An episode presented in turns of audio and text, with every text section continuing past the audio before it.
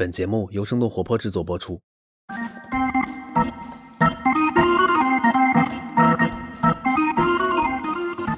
Hello Hello，大家好，欢迎大家收听我们今天的泡腾 VC，我是长得好看了不起的吃喝玩乐投资人默默。我是真的文化很有限，喜欢幻想 Ted。Hello，我是我的话被 Ted 说了，不知道该怎么介绍自己的文化，来自文化有限的超哥。哇，欢迎超哥，欢迎超哥欢迎欢迎，很开心。我觉得这是我们节目可能最有文化的一期了。文化有限是一个默默从去年我们第一次做播客就反复安利我、反复安利我的一个一档播客，再到我们去年年中的那个复盘，其实也是参考了他们的节目形式，非常感动。妈呀，真的真的，因为就是。毕竟我和 Ted 都是自诩还是半个文化人，我们都以为自己的文化水准还是 OK 的。但自从我把文化有限推给 Ted 之后，他就，you know，就是有一种崇敬的心就情。是我们原来以为我们是零点五个文化人加一点零点五个文化人加成一，结果没想到是零点五个文化人乘上零点五个文化人，只有零点二五个就是文化人，就是真实的文化有限。真是的哇塞文化有限，对，我就感觉今天不该我来，应该让他们俩来，因为我在，因乱为拳出击，对，因为根我本接不住。因为我在文化有限里边只要负责有限，你们俩老说文化，就应该换那两个文化人来，你知道吗？那没关系，把文化有限的有限带过来，以后我们就叫泡腾有限。有限泡腾，没有泡，对对，没有泡泡，没有泡。开，这样不好吧？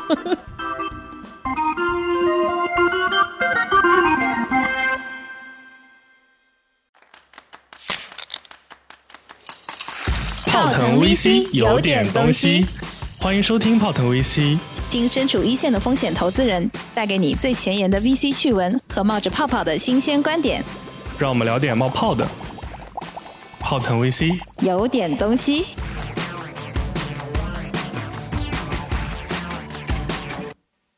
所以就是我们的例行惯例，还是要请超哥简单的稍微介绍一下自己。那今天呢，我们就要采取 来自尖尖部内容文化有限的快问快答的嘉宾介绍形式。而且我们要乱拳打死老师傅，你问一句我问一句，不给嘉宾任何时间思考。好，那是你先来还是我先来呢？好，那我先开始第一个，好不好？好，嗯嗯，超哥，你是谁？一句话介绍自己。我是文化有限负责有限的主播和花椒星球负责被人当球踢的 confounder。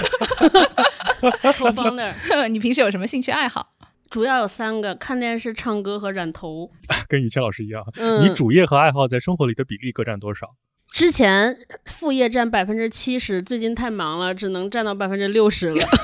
哎，我 follow up 一个问题，就是呃，文化有限是主业还是副业？文化有限，时而是主业，时而是副业。像是最近就是副业，因为实在是看不完书了，完全是看心情决定自己的主业是什么。主要是看书读的书的薄厚，你认为一个人最有魅力、最吸引你的点是什么？同理心，但是还要很坚韧、你认为一个优秀的播客需要什么样的特质？率真。你觉得我们够率真吗？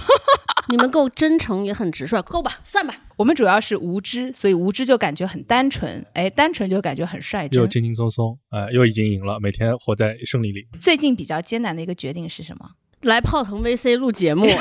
难在哪里？现在就先讲清楚。哎，就是就是感觉我我作为一个这么着不专业的创业者，要上一个这么专业的由 VC 举办的节目，我现在来这儿录节目，就感觉是接受高管弟弟，你知道吗？那如果你没带着钱回花椒或者回文化有限，就说明滴滴失败了喽。对我现在可能待会儿就你们不投我就不走了。没事，陈总常住在这陈总准备了一百万美金，马上就要打消子弹。哎，那别录 节目，我去准备合同呗。那还玩？那还录什么？最近比较开心的一件事儿是啥？我们的新鞋终于生产出来了。哇，应该是从四月推到了五月是吗？上次不是正常的出街时间，应该是去年的十一月。这跟我们做视频节目如出一辙。哎，我们去年就说我们要做视频，所以咱们三个能在一块儿录节目，就是歌王。就是 最近看的印象最深刻、最喜欢的书是哪本？下沉年代，印象深刻是因为太厚了，我已经很久没看过这么厚的书了。对，但是我听他们讲下沉年代那一期的节目的时候，我最感触的是，他们其实对比了现在的中国，我们都是在这个时代的洪流下被裹挟的嘛，就是一个个体其实非常非常的渺小。然后你的成与败就是什么，选择比努力更重要，但这个是压根儿没得选择的对是一件事情。是的对其实我听完也觉得那节目做的非常好，应该也是一个爆款节目吧。对，自从我开始听文化有限之后，我觉得我可以不用看书了。就是我只要听他们提炼的精华 就好了。哎，好，那么反正这期节目差不多就到这边就结束了。对对对对对，我也想，我也是这么想。那赶紧签合同，我拿钱啊！一百万美金在哪里？是一百万人均一个人。哎哦，，我们这期的主题？呢，其实也跟我们创业比较相关。嗯讲的呢，其实是我们创始就创业公司，可能就 B 轮以前的早期的创业公司吧，怎么样去搭建一个好的合伙人团队，嗯怎么样可以做到一个好汉三个帮，以及超超超哥在两个创业型的公司和组织里面是承担了怎么样难以取代和磨灭的重要角色。嗯，对，毕竟今天在这个现场一共有三家创业公司，首先是种子轮的泡腾 VC。然后是天使轮的文化有限，然后以及现在花椒是 A 轮的，对对不对？A 轮的花椒，对。哎三个字截面，那我们又是垫在底下。那我们就请内容创业者的幼儿园小朋友 TED 先发言喽。就是因为呃，我们这个节目大部分其实比较偏商业向商业向的听众，嗯给我们简单介绍介绍花椒和介绍介绍文化有限。我先介绍花椒，毕竟是受人之重托来的 毕竟对今天还要毕竟是个主业，在在这个在这个主业里边占了更更多的时间。就是呃，花椒呢是一个我二零一九年开始参与的一个项目，我在里边当那个小小的合伙人，其实就是高级的工作人员，高级的工作人员。然后我们整个是一个，我们是一个品牌，是现在是从休闲鞋这个产品切入，未来我们希望可以做到和舒适这个场景，或者和几就是舒适出行相关的一切延伸到这个穿搭的呃所有产品线的这么一个品牌。就是由健步鞋出发，对然后最后做成中国的优衣库。嗯，理想是这样吧，毕说小了竟人人都说优衣库，中国的耐克。也有可能永远只有这一双鞋。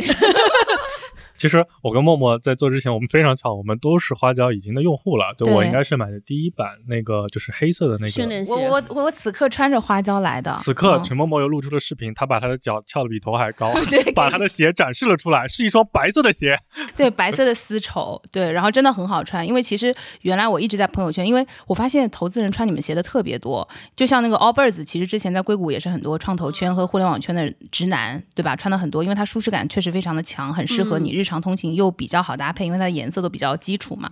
对，然后所以当时其实我是先在朋友圈被花椒的大额券刷屏了，后来当我想买的时候，已经没有这个券了。我就原价去买了一下，那我也是一个很骄傲的原价购买者。对对，然后哎真的很好穿。你说到这个，我突然想到一个，就是在美国，就是你就说嘛，就其实有些金融从业者、华尔街那他们会穿那个背心，嗯，就是 Ray Dalio 带火的那个嘛。我觉得其实花椒也可以走这个市场营销的策略，投资人人脚一双，对，然后就引领时尚。哎，我觉得这是不是挺好的？因为我感觉确实有很多人买了，穿上这双鞋，你走的就是不寻常的路。穿上这双鞋才是一个正常的投资人，没穿这双家里没有的话，你根本就没有进入这个行业。穿上这双鞋，你踩出来每一步都是一个赛道，一步就是一个赛道。等一下，等一下，超哥，这句话你再说一遍，就是饱含深情的再说一遍。重新说一遍，就是穿上这双鞋，走的走的每一步都能走出来一条赛道。庞总，你听一下，就是这一期节目我们没有收到任何的广告费，但是超哥在我们这里打出了最响亮的口号。我们的平均刊例是十五万一期，到时候那个账号我到我微信发你，哎，就这样吧，往下走一走，一百万美金拿来，我立刻付。把丑陋的行业，把丑陋的行业拆解的这么清楚，嗯，我的妈呀，咱们现在进行就是看起来咱们三个就是纯金钱的关系。马上切回文化，切回文化对，切切回讲讲文化化有限吧对嗯，文化有限是一个我和三个两位前同事一起在业余时间创办了一档文化类播客。嗯呃之前创办的初衷很简单，就是说三个人太长时间没有时间读书了，我们做一个学习小组，互相督促，互相激励。嗯嗯，然后用输出反向倒逼输入。哎，这个其实特别好。其实之前我们也有类似打算，就是就投资人原来也有一些小伙伴组织那些读书会什么，到后面发现哇，无以为继，用标准反向逼迫输出，这是个其实挺好的一个方式，对对真是，就是自从做了呃文化有限的播客做了将近两年，大概这两年是我过去自从上班以来看书看的最多的两年，也是看书看的最认真的两年。嗯嗯嗯，所以特别感谢那个提议这个好主意的大一老师和星光，嗯，而且他们由于他们不懈的 push 我，而且他们用自己他们。push 的方式就是用自己的行动，用行动倒逼我。我每次我不想看书的时候，他们俩都说我已经看完了，导致我不好意思搁下去。而且这两位老师除了做文化有限的节目以外，还各自单飞做了自己的节目。星光老师还做到了日更，我的妈呀！所以，请这两位主播单位的公司的领导好好来检稍视下，微注意一下，对稍微对对对，注意一下。对对对对，对引起他们的注意。嗯怎么这个我又突然想反戈一鸡蛋，算了，大家都是好兄弟，我就不展开说了啊，周末。啊啊啊啊！嗯嗯嗯嗯，对我天天都在用心的工作，对不对？然后周末的时间全部奉献给了泡腾 VC 啊，不像你平时也没有认真工作，然后泡腾 VC 的节目也不认真准备，对吧？哎，一拳出来，嗯这我们不是讲合伙人，你们俩现在就撕了，不好看吧？好，讲回来，讲回来，对，所以其其实挺巧的，因为超哥的这两份创业，其实就是同两份同时创业的两位合伙人，都是男性，都是都是二男一女的搭配组合。是哎，嗯这么一说到之前没有注意到，对，是特别喜欢这种稳态的三角形结构吗？还是没有，就是碰上的，不知道就怎么成了这样。然后而且超哥在里面担任的都是不可或缺的一个特别重要的粘合剂的角色，就是和嗯稀泥的角色呗，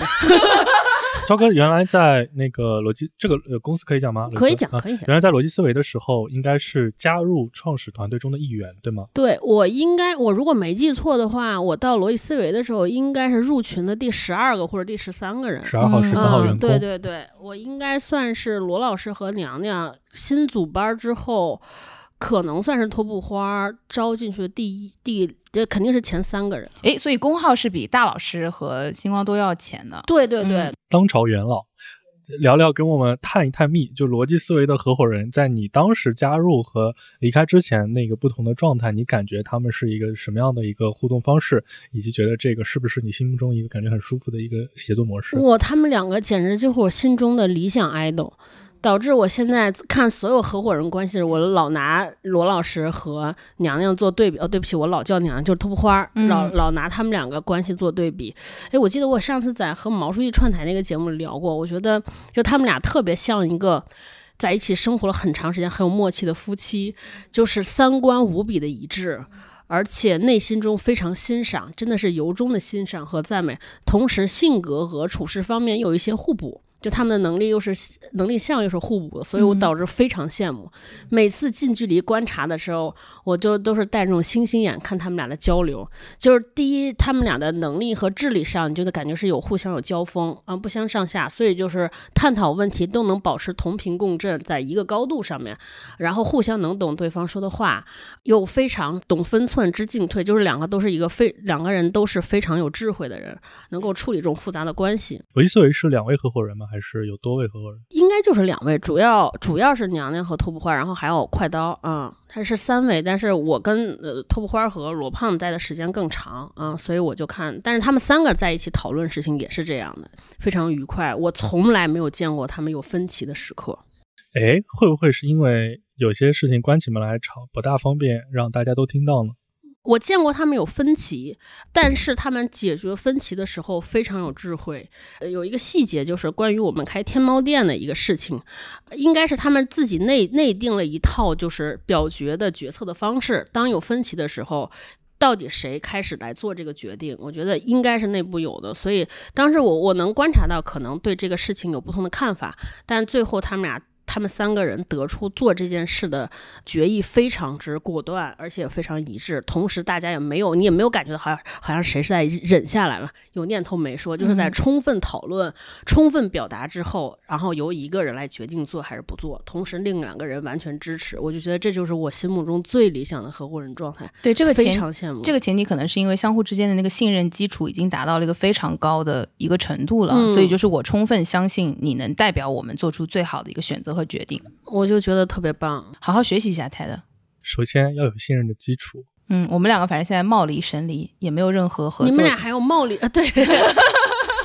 我我跟必须跟听友们说一下，我现在此刻录节目，就是手心上全是汗。我一直担心说他们俩如果当场撕了，我到底应该跟谁站在一起？那肯定是我了，对。这不得看你们俩谁更有钱吗？因为我们之前看到过很多创业公司的组合，我相信 TED 也是啊。我们看到很多创业公司的组合，他的高管的那一页 PPT 拿出来，基本上就是，哎，这个人在哪个行业有多少年经验，这个人在哪个行业有多少经验。但是，呃，其实我们都会比较喜欢那种以前就有过共事，或者是合作，或者是认识经验。、同事，或者是有一些纽带关系。就像我们其实，比如说一家早期的公司放在我们看，当然其实对投资人或对外展示的，可能更多是比如说这个 CEO 或合伙人团队在这个领域能力很强，做过些什么大的事儿。但其实我们内心里知道，其实这些公司能不能走下去，其实是 PPT 之外的介绍，就是他们互相之间的动态怎么样，然后能不能关系相处的好，能不能磨合的好。比如说我们有一个很忌讳的点，就是看这个团队是不是临时拼凑的。有的时候在一个，你比如说一个很热的赛道，比如说前两年的 AI 或这两年的芯片啊，虽然说就是大家一定需要，比如说这个创始人，比如说是怎么样的学历或者怎么样工作经验背景，但是你拆进去看会发现，哇，其实他们之前完全没有共事过，连比如说上下游的关系啊，或者什么交集都几乎不存在，或者比如说看上去是同学。但其实拆建一问啊，原来专业都不一样，或者是哎，其实一个毕业了，一个还没进，就是其实是不相关的，是勉强的之类的。这个其实反而对我们来说，有的时候会有一些减分。对，所以其实我们内心也都知道，但是因为我们就没有没有可能去跟创始人的团队就是那么长时间的浸泡，所以这个事情很多时候在我们做出扣扳机的那一刻，其实是看不清楚的。哎，那我作为这个创始人代表，就是被投企业的代表，成功创始人代表，不不不不不，被投企业代表发问一下，就是你们为什么会倾向于选择那些共事一起共事过的团队的合伙人？站在你们的角度，其实我们一般看的赛道都是，比如说他们在大企业共事过，或者原来在这个科研院所工作过。其实，在大的品牌或者在大的体系内，其实是有语义保护的。其实，在这种情况下呢，其实没有那么剧烈的冲突。但是，其实，在做创业，其实我们即使是一个兼职的创业，我们也都知道，不管是做播客还是做品牌公司创业，其实每天面临的挑战是细碎而且很突发的。其实很多时候是无时不刻在考验互相的就信任程度啊，以及比如说重大决策能不能保持一致，这个事情真的太难了。就是你在过去，嗯，就是很稳定的状态下，如果都没有办法。很顺利的一起就是工作在一起的话，那当碰到重大分歧的话，我们看到太多就是不开心的分开，就创始团队散伙，或者这个事情，比如这个团队当时，比如说这个是再到最好的，但是就是因为他们内部不够融洽，或者没有办法心没法往一起使。大的方向可能是，比如说你是最终要做家能上市的公司，还是中途就要套现？嗯，小到比如说这个产品是要早点上还是晚点上，每个事情可能都会有的时候不是一加一大于二，有的时候其实真的有很大的内耗。那这个。事情我们在事前没法去判断，我们不可能加入这家创业公司，我们只能看他过往有没有很融洽的合作履历。当然，如果他们是一起成功，当然更好了。但其实一起失败也未尝不可，因为这起码有一个很信任的关系在里面。我跟你失败过，但还愿意跟你再试一次。本质上，其实我觉得已经说了很多东西了。嗯，哎，那八卦一个，你们见过的最夸张的那种分手，有是什么样的？最夸张的？就。这种就很难有底线了，对，而且很难有底线，就到最后其实很难看的收场。对，什么抢公章啊，什么这种事情，其实就是还是像夫妻都会抢，像当当对吧？夫妻都可以抢公章，然后私印，再到不配合工商变更啊，再到比如说公司资产定价就是就是不配合啊，再到你进我退就是搅黄融资啊，再到哇，简直就是你有一万种死法。而且，其实我客观来看，我觉得其实创业公司就是我们这么早期创业公司的司法里面，其实创始人不和，或者是创始团队搭建有短板，是占最主要的因素的。这是一个很重要。有的时候，比如说是这个创业团队，比如说这是一个很重需要市场营销的，但是他团队里压根没有，只有懂技术，没有懂市场的。哦。或者是比如说这个团队一开始就是一个很拼凑的，他往下跑。肯定会出问题的，但我们当时可能就就会看到这样，但其实他非要去试，最后就是这么一个结果。我觉得对创业公司来说，这可能是占真的是占一个，我可能甚至是第一的一个因素。我不知道默默怎么看。我觉得合伙人们之间的合作的基础是这个公司发展的下限。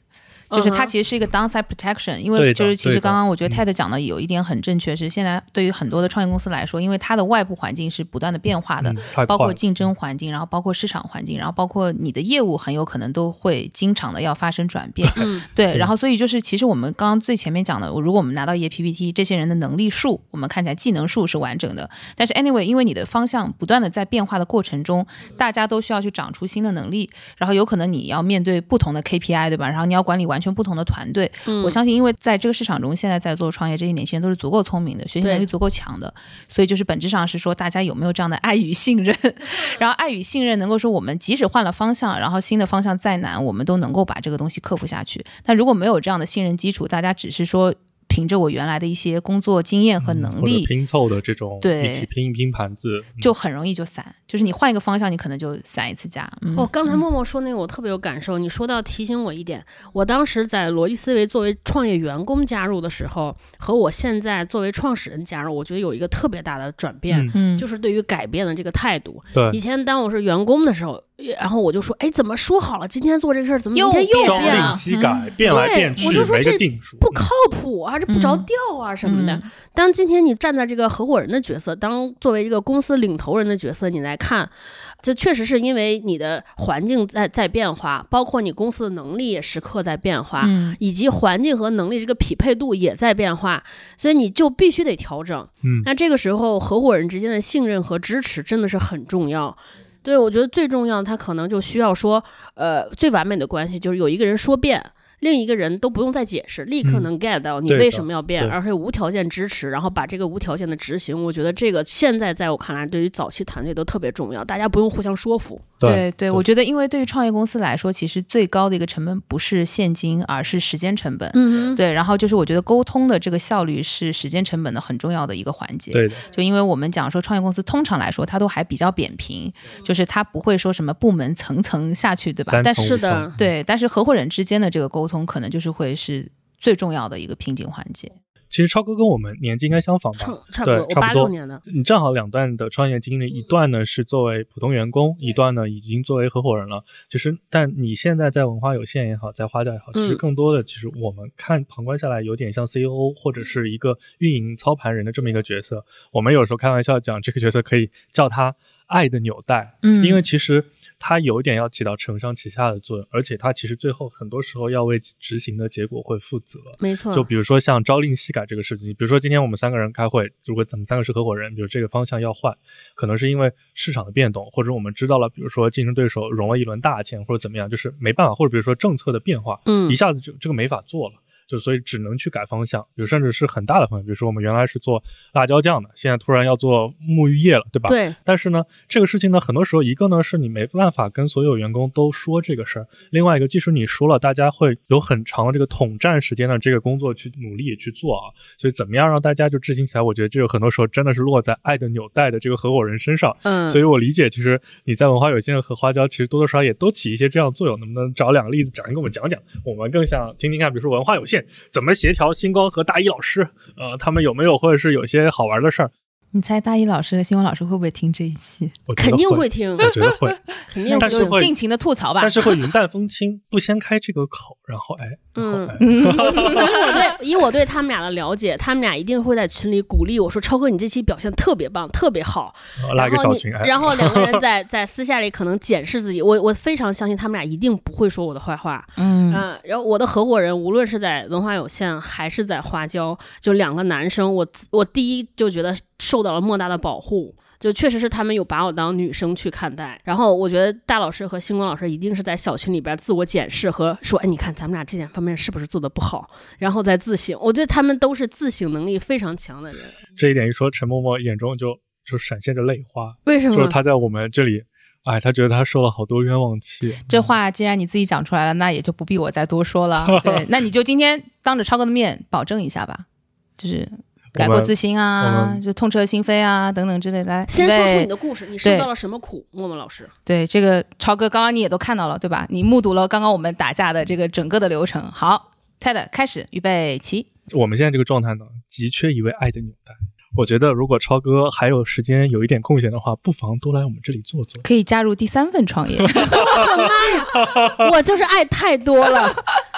母性的光辉。是是是，我家里我家里要哄我儿子和我老公，然后去花椒要哄夏月和小米老师的那两个合伙人，然后在文化有限，然后还要鼓励另两位那个主播男主播，我真真的这个呢叫做债多人不愁，多一个不多，少一个不少，你就拉一个群，你这样。你所谓每天要鼓励的人拉一个群，每天早上早安哦，美好的一天从今天开始，就是给我们打气。然后有什么矛盾，我们就在群里面说，哎，一次帮你解决所有问题。对，然后超哥就拍拍哎，对拍，然后再拍拍默默。别吵了。所以我就是入错行。我要是去看心理医生、心理咨询师，我得收你们多少钱？哇 哇，那毕竟我们最近做节目被这个专业医师诊断，我们说有什么呃，主要是你，主要是中度双向情感障碍。对，就是所以我们的听众们，大家也多包容一下 TED。你们两个到底彼此遭受了彼此的什么？怎么都有情感障碍了？就是我们的那个就是 内容小组小分队的成员，天天在被 TED PUA。我、天哪！那你们离职率高不高？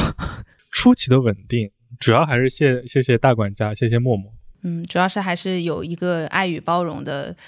女合伙人真好。妈妈。对我真的是做了妈之后，我觉得我干这个事情更得心应手了。我有的时候经常就把我的就是男搭档们当儿子去看，当变成这个视角之后，我觉得他们做什么我都能容忍。大家经常吵的这种大的话题或者主题，可能是什么样的呀？就比如说我们做产品的时候，啊、因为我们在花椒，佳玉老师负责概念的从零到一的实施，小米负责提概念，嗯。啊，就一个是相当于产产品经理嘛，一个是供应链的执行，所以呢，就呃站在佳玉老师的角度，他就觉得你这个想法 idea 不靠谱，不 work。然后呢，小敏就说你应该帮我把这个努力实现，你不给我实现，我怎么能知道这个事情不 work？就大概率这是非常正常的，嗯嗯然后在文化有限呢，那可能就是对选题的方向，比如说星光觉得这个选题是不是可以说，那大老师可能觉得说，哎，这个选题可能高度不够。不够精致，有可能是这样的，就会有这种小小的摩擦了。其实也不算分歧，我觉得这是正常的业务探讨，还可以。嗯所以在他们这个探讨僵持不下，哎，你一言我语的时候，超哥这时候就站出来说：“好了好了，不要吵了，吃晚饭了。我站出来说这样，石头剪子布吧，扔鞋，鞋面朝上听星光的，鞋面朝下听大雁。马上把拖鞋脱下来，就直接，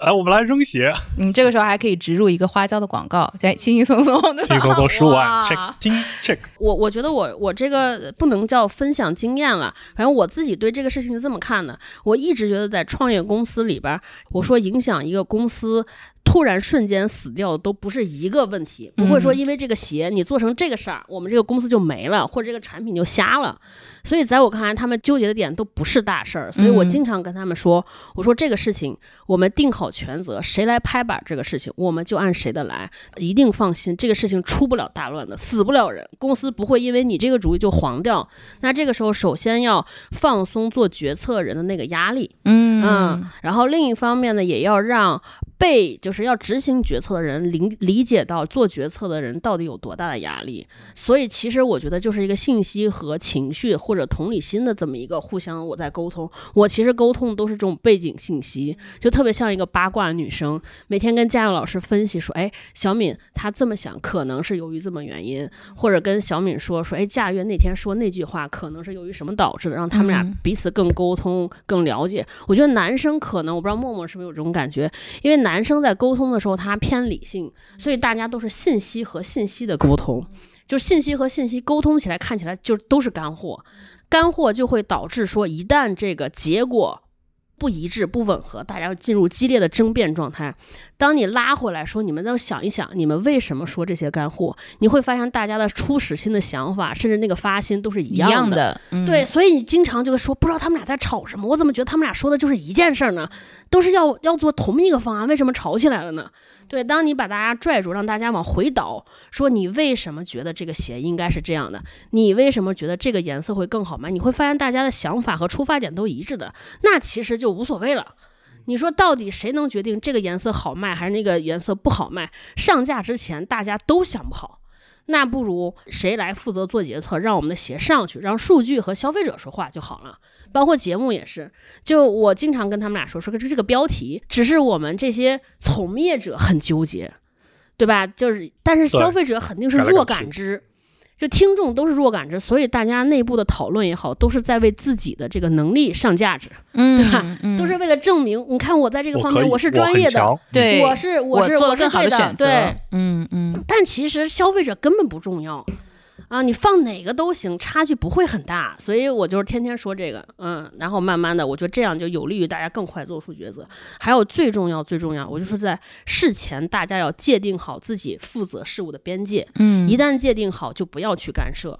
嗯，大家可以讨讨论，可以讨论，可以交换信息，但是谁做决策，谁拍板就得听谁的，这个不能变。嗯，你比如说我跟我在花椒也是，其实我也是个做内容出身，而且我是学新闻的。但是现在我们品牌项的、品牌项的和做内容项的人是是小敏来负责。嗯所以经常他比如说我们卖货的文案也好，包括我们品牌上的 slogan 也好，我们会一起想共创。可是最后决定用哪句，永远都是小敏定。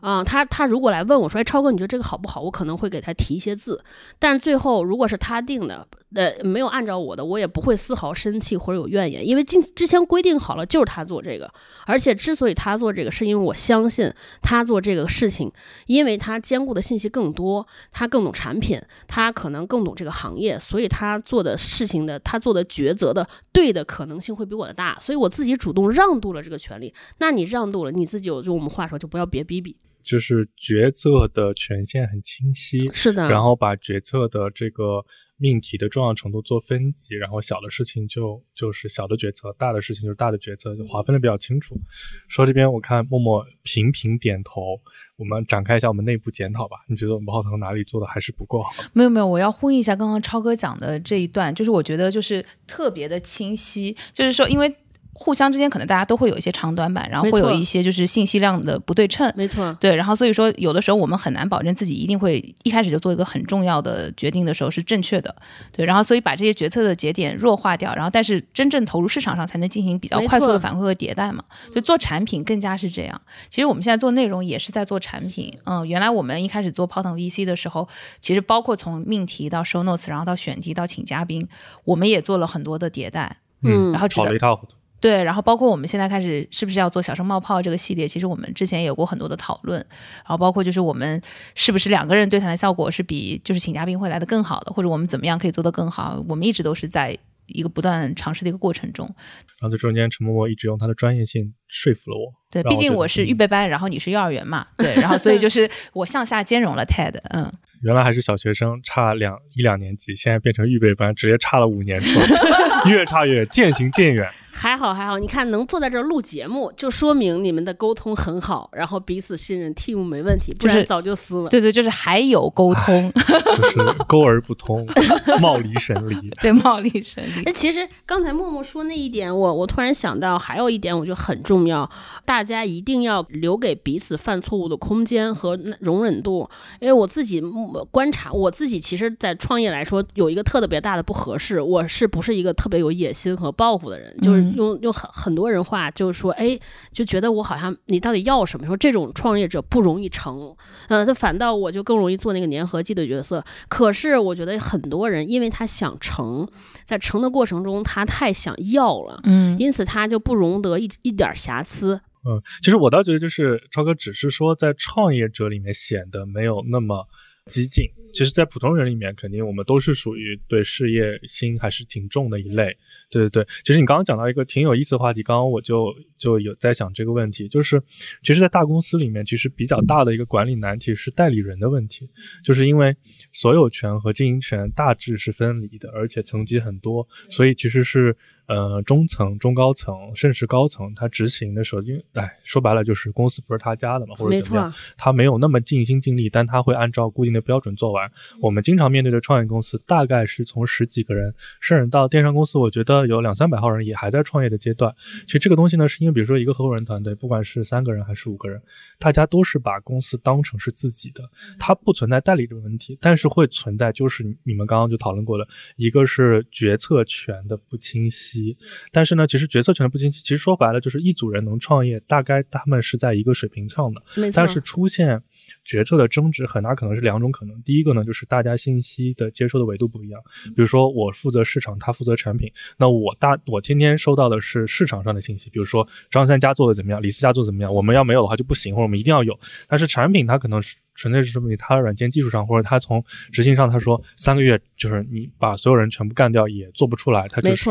不 OK。所以大家是信息的呃收集的维度是不一样的，这是起争执的一个点。另外一个呢，就是其实因为大家的主人翁意识其实都过强。强没错没错，过强之后呢，就是说，就是你刚刚你刚刚讲的，就是文化有限。比如说，有的时候出现，就是大家其实是为了彰显自己的就是专业性，所以会有一些争执。其实，在创业公司里面也同样啊，就是是这个话题，其实有的时候就是吵着吵着，大家都忘了吵架的原始原因是什么。没，错，就是为了争执而争执，后面就可能就是就是因为主人翁意识过强，所以导致这个东西。就这两点，我觉得是创业公司经常能看到很有意思的现象。嗯，所以像我就比较 peace，因为我知道，当你就是因为某一个选择而犹豫的时候，证明你选哪个都可能大差不差，就差不多吧，对吧？嗯，对对对，我嗯特别同意，真是。而且其实创业阶段真的是我，你们可能看过更多的项目，你这个事情你们可有更有发言权。我真的觉得我们现在看那些成了的公司或者不成的公司，它真的不是因为做对了某一个事儿。选择，对某一嗯个选择就突然间拔地而起，所以我自己创业的时候，我我以前在我们那个节目里边我也说过，首先是我为什么创业对这件事的期待，我我可能就属于那种比较消极的人，我就觉得说创业大概率成的可能性不是那么大，嗯对，所以那，我在创业中我要收获什么，这个是想清楚。我我自己觉得，包括我和我的所有合作伙伴，我说我一直觉得人比事儿更重要。我们做这个 case，我们大家结成了一个非常好的 team，大家对自己能力只有生长，我们自己的那个关系，大家相处的更好或者更懂彼此，我们就是一个金牌王牌队伍。就我们项目可以散，但是我们这个队伍立起来了，通过这个 case，那我们一定会可以走得更长更远。没有一个人是通过一件事儿成，我觉得那个是太多的幸运儿。嗯，嗯，所以都想好了这个之后，我反倒就是在过程中就更珍视其他人的感受，我的合伙人感受。我一直在观察，哎，团队小伙伴儿他他今天是不是工作愉悦度很好？他在这个事情吃不吃力？他的能力有没有增长？我每天都是看这些点。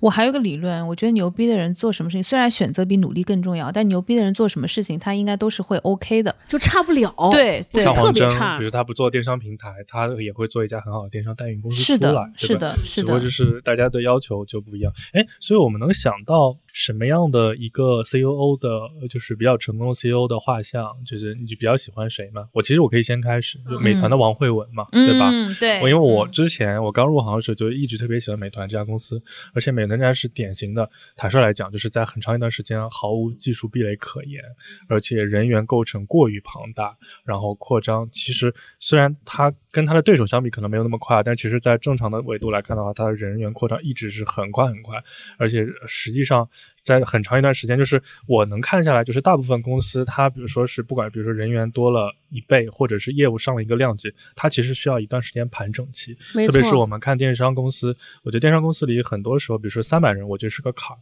三百人如果能过的话，就一下能到一千人的规模；如果过不了，其实长期就在两三百人，就是效人效提不上来。对，但嗯美团是一家很典型的，就是它的组织架构管理其实真的是跟着它业务规模同比在扩张的你。就是啪啪啪，轻轻松松就上去，没有特别的台阶感，真的，我觉得这个真的是非常非常厉害的一没有件事情。平静感哈。对对，嗯就是一直就是冲冲冲冲冲冲，嗯很顺滑。我觉得这真真的很难。包括他们啊，比如说他们上市之后，或者就是相对来说做的比较成功之后，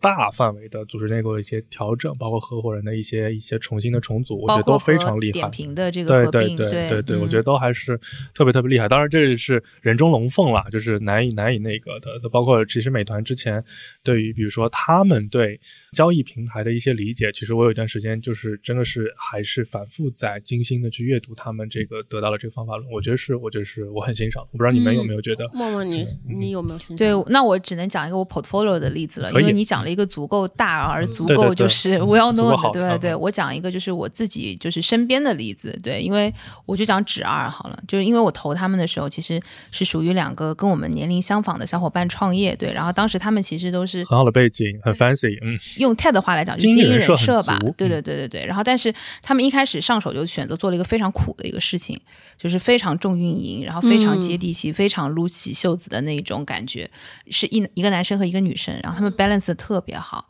就男生是 CEO 嘛，然后女生是 COO，就是男生负责所有对外的，包括像融资啊，然后包括像对外的一些业务合作啊等等，然后女生负责就是对内的所有的环节，然后他们两个就是性格也很互补。就是一个可能会偏 aggressive，然后一个会稳，而且很奇妙的是，就是在我投他们的那个时间点啊，其实是男生会更 aggressive 一点，然后女生的话会更柔软一点，所以他能够很好的，因为创业初期去 balance 整个公司内部所有的部门也好，然后包括因为有很多的业务迭代嘛，对吧？然后包括有新的人啊，对对，就是爱与包容。嗯然后到后期，其实现在男生因为对外打磨的就是会比较的老练，所以男生其实现在反而性格变得有点温和，然后女生就变成就是有一点像女强人的那个阴阳意思。和谐，这你这个词这个会有听起来就点问题啊就是很奇怪。对，就是在动态平衡。对阴阳同体，就是男女同体，对，就是就他们的确是一个动态平衡的概念，就是你你有的，然后就是我来跟你互补，对不对？然后就是如果你哪一哪一方面就是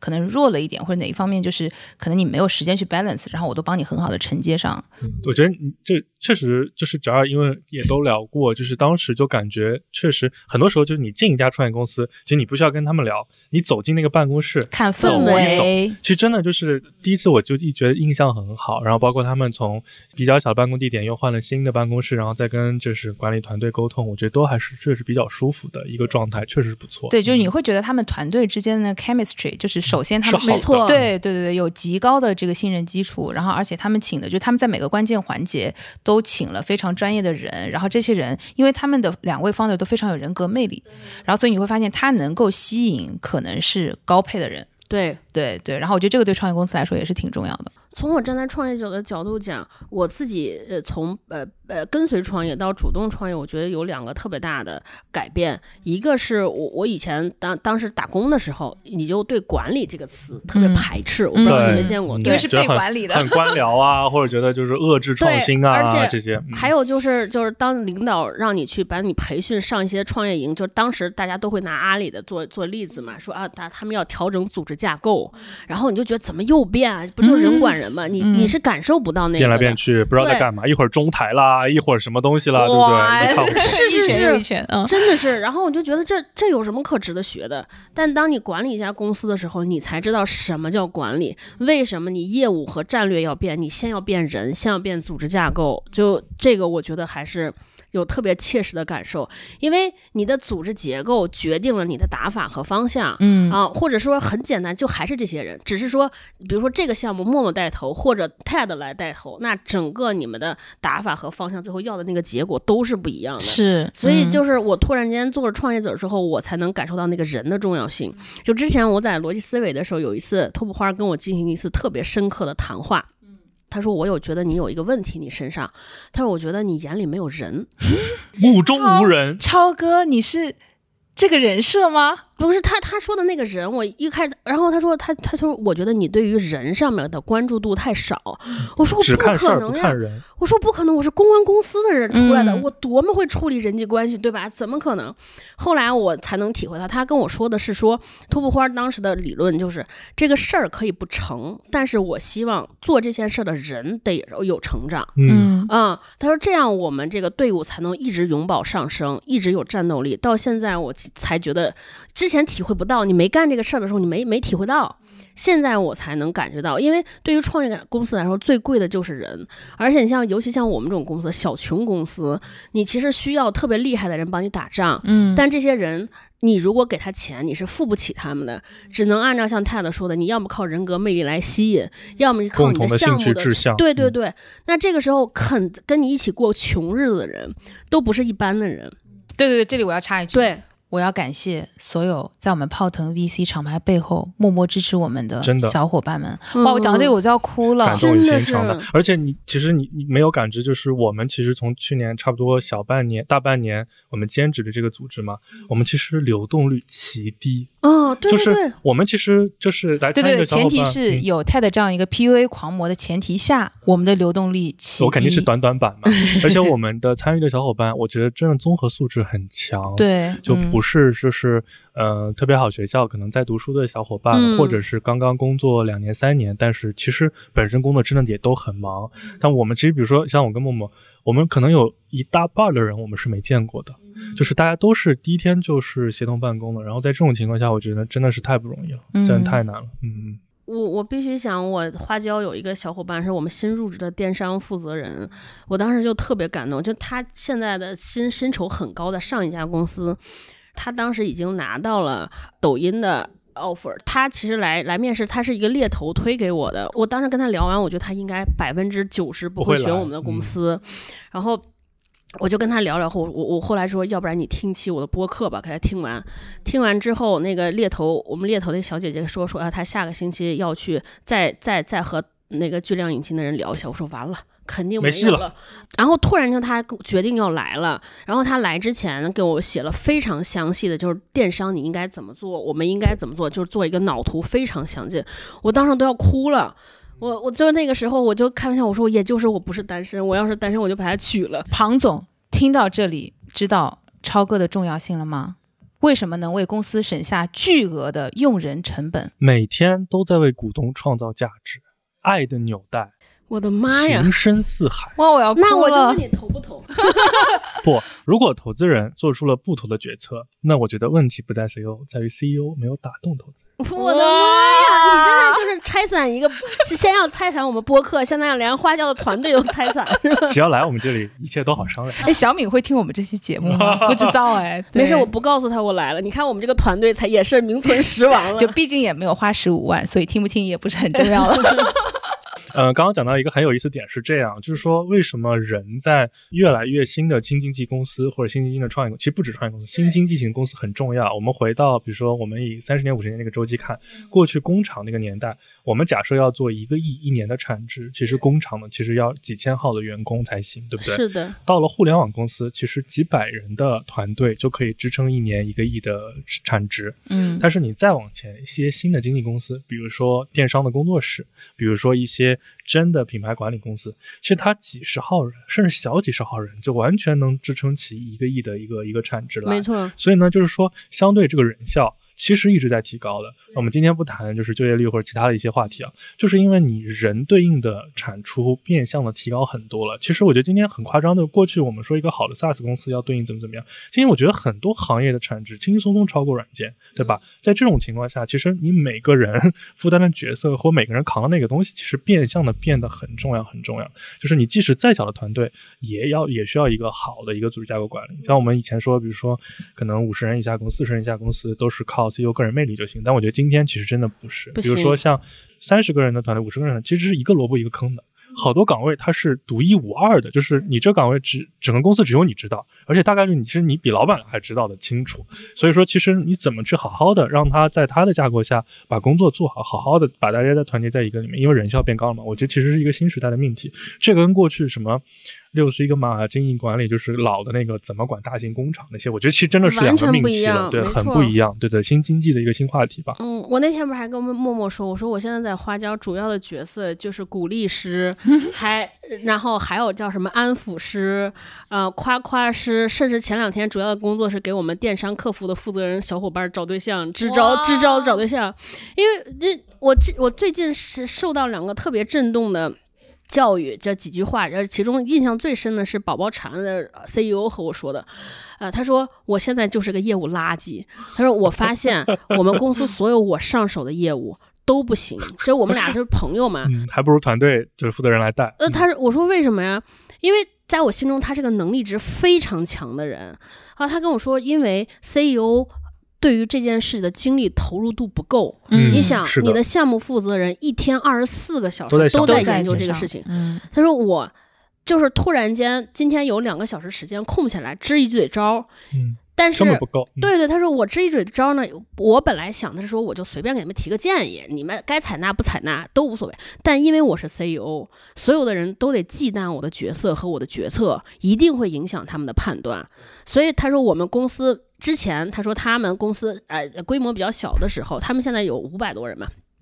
他说他们公司比较规模比较小的时候，都是如果就要劲儿的项目或者特别重要的项目，都是他亲自来带、亲自来跑。他说现在我完全不行。宁愿让好的业务负责人亲自来带，然后有汇报节点和这个流程就可以。是，他说他不仅项目没带好，而且小伙伴的体感也特别很差哦，对，这个我一定要补充一下，对，因为其实有的时候我们去做团队访谈，或者是我们到企业内部去深入去看的时候，有的时候我们也会跟一线的一些员工去聊天，这一点特别重要，因为 CEO 他其实接触的信息量。跟一线的小朋友是完全不一样的。没错，跟中层也是不一样的。然后为什么说要有组织架构、要有管理这件事情，就是因为 CEO 就比如说他讲一句话，对吧？他一个 decision，其实他是有背后一套逻辑和他自己的完整的思考的，对。然后，但这个事情如果只是最后一两句话传达到一线的时候，其实你没有办法完全 get 他为什么做这个决定，是完全不能，还会有的时候是完全背道相驰。对他会想说你。他有可能两种嘛，一种就是说我无脑，对吧？你反正给了我这个 idea，我就去做。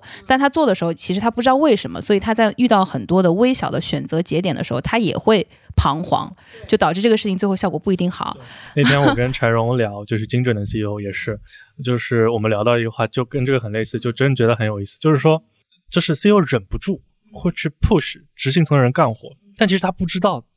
到底为什么要他干这个活？没错，所以大概率会出现两个情况。第一个情况呢，就是说，其实这个活跟他说他嗯嗯，其实没干，没干之后呢，就是 CEO 自己会很焦虑，然后下面的小朋友也很焦虑，两个人互相焦虑，无法沟通，这个很难。第二种情况呢，就是他硬着头皮去干。但是干了呢，其实他没有真正理解好，他其实也很很难，就是执行的很难，就是来问你，就是你到底想干嘛这些。其实我觉得大部分刚工作的年轻人他也不敢问，或者也不会问，就是不不会向上管理这个事情。对，需要然后硬着头皮去做了一件事情，然后其实最终的效果就是完全就是就是很多时候是无用功，或者是奇奇怪怪的一些结果，然后也只能硬着头皮去接。我觉得这个东西在创业公司里面真的是很普遍的一个问题。还有就是，尤其泰勒刚才说那个 CEO 忍不住，高管忍不住，这特别重要。那天我还和宝宝谈了，呃，CEO 我们俩交流，说，尤其我们从一个我们这种都是属于素人创业，没有什么光环，没有什么管理者，变成老板，你会经常犯一些错误。你会发现很多创业公司的人走着走着就发会发现人员的这个能力值有非常大的两极分化。是的，有一些人会长得非常厉害，他出去只能当 CEO，干不了别的；还有一些就永远趴在地上。啊，动不起来。对，就就是我们用用分来打分，有很多小伙伴刚进的时候他可能七十分，通过半年跑变成了一个九十五分的人，剩下那些进来是七十分，然后就变成二十分的人。嗯，因为他相对而言的那个分值就低了。对对对，经常我们这些创业公司的 leader 会有一个不好的习惯，因为时间很紧，所以跟你交代事情交代不明白之后，我就会自个儿上手。对，忍不住啊！对啊，我上手了，然后就做完之后，旁边小朋友既没有学会，同时他的内心会受到特别大的打击。嗯嗯嗯，我我之前就会有这个特别不好的习惯。我以前在公司的时候，当我是 team leader 的时候，比如说我我我写一个文案，别人跟我说方案行不行，我拿过去一看，我就觉得这个根本没有救的可能性，我就自个儿写一个，而且我甚 至自己上手。对我甚至不会和他说为什么不行，因为我觉得跟他说完说你这写太差了，他会胜。就直接会导致他挫伤他积极性，我就自己写一个。我本来想的是说，我写了之后，他看完之后会对比，会学习，他就知道我差在哪。其实不会，其实根本不是，因为你都没有教的。这个就按照是不知道是不是《论语》，这个叫做以不教使民战，谓之弃也。就是其实你在这每个事情的时候，真的还得先教一遍。是。你就抛弃，因为创业公司就是你每天起来就会发现有十个事儿同时要解决，你就说我把每一个都教会，都给 brief 清楚，你就觉得时间根本不够，就特别着急，说我先上手，我先弄完，你学了学会了没有？你照着我下回照着去，根本都不行。不过，不过有一说一，其实适合跟随创业公司高速成长的年轻人本来也。比例也不多，因为我们在今天在中国面临的是一个巨大而竞争激烈的早期创业市场。如果创业公司的生存有半衰期的话，我觉得可能就是两三年以内，百分之五十的创业，就我可能手头看不到数据，但我体感其实就可能百分之五十创业公司，我觉得甚至都没有可能更低。对对，所以你面对的就是。你所在的，如果你现在在一家创业公司，它要么就是两年以内就做的越做越强，很厉害；要么就是两年、两三年内就直接死掉了。嗯，对，所以符合本身它也很逆人性的。首先就是很多人就是他就没有这种成长性。就就像宠物小精灵一样，就是它其实也很难这样成长起来。不管是什么岗位，就我们先不管它，即使是纯粹的财务、行政人士、后台，它也不一定能成长。另外一方面，又是因为创业公司初创期的时候，它的资源真的很有限，所以它招聘的时候不可能让大公司的哦把你当一个螺丝钉招进来，然后给你螺丝钉可能更多一点，然后很完整的员工内训、培训什么东西，其实就是就做不到野蛮生长，两边一夹，其实符合的人就只能就是。超级快的迭代去试错，但本身就是，如果创始团队或者 COO 能把这个事情做得更好，能做一个更好的爱的纽带，其实整个事情效果其实还是会有很大的就改观的。是是是，我那天看三五环的那个刘飞老师发了一条极客，我很有启发。这就我刚才说第二个，他就说好的管理者把这些大多数四十分的同学拔到六十分到七十分，这才是一个真正好管理者做出，而不是说你把原原来七十分的人带到九十分。嗯嗯，因为因为七十分的人带到九十分，他也许不是你谁来带，他可以默默长起来。而且你那些那些上面的人都会被人挖走，或者他都是嗯优秀的人才。维持你公司底盘的正是这些人。对，嗯，而且这些这个事情，其实把四十分人带到七十分是属于更难的，更考验你的，就考验你的耐心，考验你的技巧，考验你的沟通。很多人就直接放弃了。嗯，如果这件事情做得好的话，某种意义上对公司来说，经济效益也是最高的，是对吧它 ROI 最高。对对的嗯而且那些你你就是站在那些成长者的角度，他就觉得说，只有你这个公司重视我，我是跟是因为你这个公司我才成到了今天。但是那些好的人他不觉得，我去哪儿我都觉得很牛啊！我从这个公司出来，我是自己独自牛逼，跟你有什么关系？所以就是我自己创业之后，我就更重视这件事情。内部培养其实很重要。如果只做只是讨论风险投资的话，其实你做到极限，你即使有一天成为了管理合伙人，你大概率也只是带一个十人左右，很背景很好、很精干的团队。嗯其实本质上没有很复杂的管理难度。但是因为我最近就是更离创业者更近嘛，更离创业一线更近，我发现就中间很多事情真的没有像想象的这么容易，其实真的很难去做这些执行的事情。很多时候就比如说，好多公司真的，我觉得就是特别是互联网的那个年代，好多方向是对的，选择是对的，团队甚至可能都是还 OK 的，但最后就是因为执行力没跟上，事儿做不成，做不起来，就这事儿。所以其实很多时候创业公司，因为它面临的是可能三个月、六个月就是大的业务方向的迭代，可能市场就在变，所以其实很多时候真的内部培养出来的人，反而真的比招所谓有经验的人，其实效率要高得多。就还到回到我们比较熟悉的电商行业，比如说举个例子，大家都说电商代运营这个事儿。嗯但其实你是在传统的淘宝、易贝那个年代，Amazon 的代运营是跨境的还是国内的？是京东还是拼多多还是新的快手和抖音的这边？那大家对代运营的定义完全不一样不一。样，没错早。些年说淘宝那个年代的时候，那你只需要做店店铺装潢，最多就压压款，然后把账算明白就 OK 了，呃，客服跟上。现在抖音里面、呃、又有达人啦，又要投放啦，又干嘛的？然后一说如果涉及到跨境的话，又要怎么就是 Amazon 的海外物流仓储能不能理解这个架构？甚至有些比如说二类电商，其实大家内涵都好不一样。比如说今天，比如说有一家创业公司、消费品品牌公司说我要把电商的人配齐，那可能如果 CEO 就是和管理人团队对不是很熟悉的话，就是招来一些阿里的甚至小二，完全没用。然后他上手之后，比如说他要在新渠道卖，根本就打不通，甚至会用过去老的错的经验去指导新的渠道。就像过去，比如说每一个新的平台崛起的时候，他都会挖一些就传统做得很好的人嘛，但他们其实做法就是把里面聪明的人、能力强的人留下来，但其实并没有过多借鉴他们过去的工作方法，因为确实这个变化太快了，所以其实内部培养起来的人的效能，有的时候真的是超乎想象，是的嗯而且忠诚度也很高。讲到这里，我很想问超哥一个问题，就能不能想到一个你印象最深刻的面试的经历？是他面人还是人面他？可以是你去被面试，然后也可以是你面试别人，印象最深刻的。我应该面试别人印象最深刻的就是我刚才说刚刚入职我们公司这个电商电商负责人着方案。来，嗯是，哎，其实其实也不是，是我给了人家一个命题作文，因为我在想说我们公司电商其实还挺难做，因为我们产品客单价很高，同时我们现在处这个阶段又没有大量的金钱去买流，量，是的，因为我特别害怕，就很多淘宝的电商负责人一上来先问你说你有多少预预算算对没有三百嗯万，没有一千万，就就他上来问你说你的 GMV 打算多少？那你给我配多少预算？什么这那的，我这这就是店店开好了没有？你是不是黄钻，或者现在是不是店旗旗舰店？对对对，这都没做，我怎么搞，对吧？哎对对对，你刷没刷过单？嗯，然后我就跟他讲了这个情况，我说你如果来运营我们这个，你打算怎么运营？我这个话很难讲，因为你有点感觉一个不熟的人，他人家就还还怕担心你空手套白狼，对不对你，白然后嫖人家发现你既要又要也要，然后预算嘛也没有。没有，就两个反应，一种呢就是他们会觉得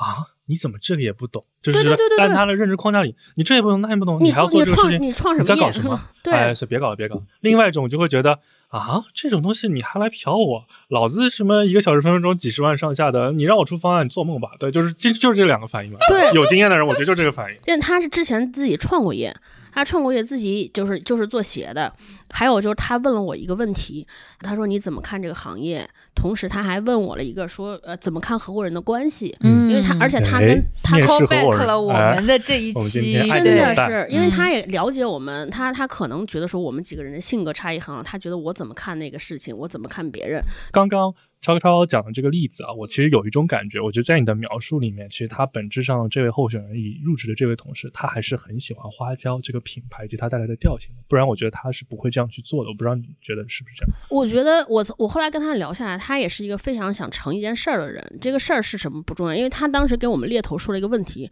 他说我只创始公司，我只看团队，我只看创始人行不行。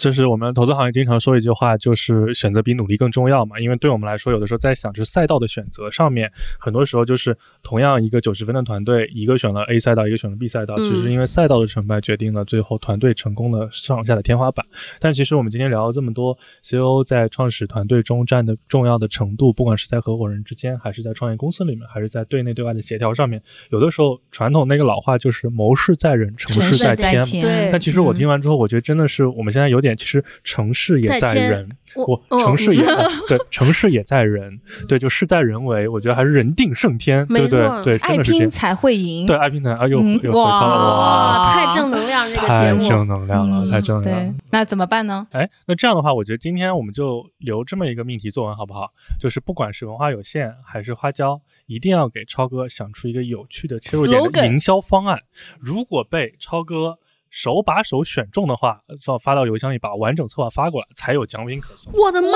你们这个节目的听众水平这么高吗？哦，那我跟你讲真的非常高绝对是肯定要挑花了眼，真的是挑花了眼，我的对质量非常高。超哥常来哦。嗯，常来常来。我的都能出策划方案，我们 CEO 都出来策划方案。哪一个 CEO 讲清楚？是大一老师还是庞小明？庞总，对，然后我们就到时候，如果是我们就以总数总奖品十份为限吧，也别太多了。好，然后那个，如果是呃文化有限的方案呢，咱们就送文化有限的文化衫；好如，果是跟花椒相关的，咱们就送鞋。哇，贼不走空，好吧？多谢爱的纽带超超超哥，感谢感谢，嗯对，谢谢超哥，谢谢谢大家拜拜拜拜拜拜拜拜拜拜。欢迎关注我们的公众号“生动活泼”，声是声音的声，在对话框回复“泡腾 VC” 就可以扫码加入我们的听众群哦。那我们下次节目见喽，拜拜拜拜。听完之后，别忘了跟朋友们分享一下。关注我们的公众号“生动活泼”，声是声音的声，或者添加我们的小助手声小英，他的微信号是声 FM 一 S H E N G F M 一，一是阿拉伯数字的一哦。添加的时候记得填写关键词“泡腾 VC”。我们下期节目见，拜拜拜拜拜拜拜拜。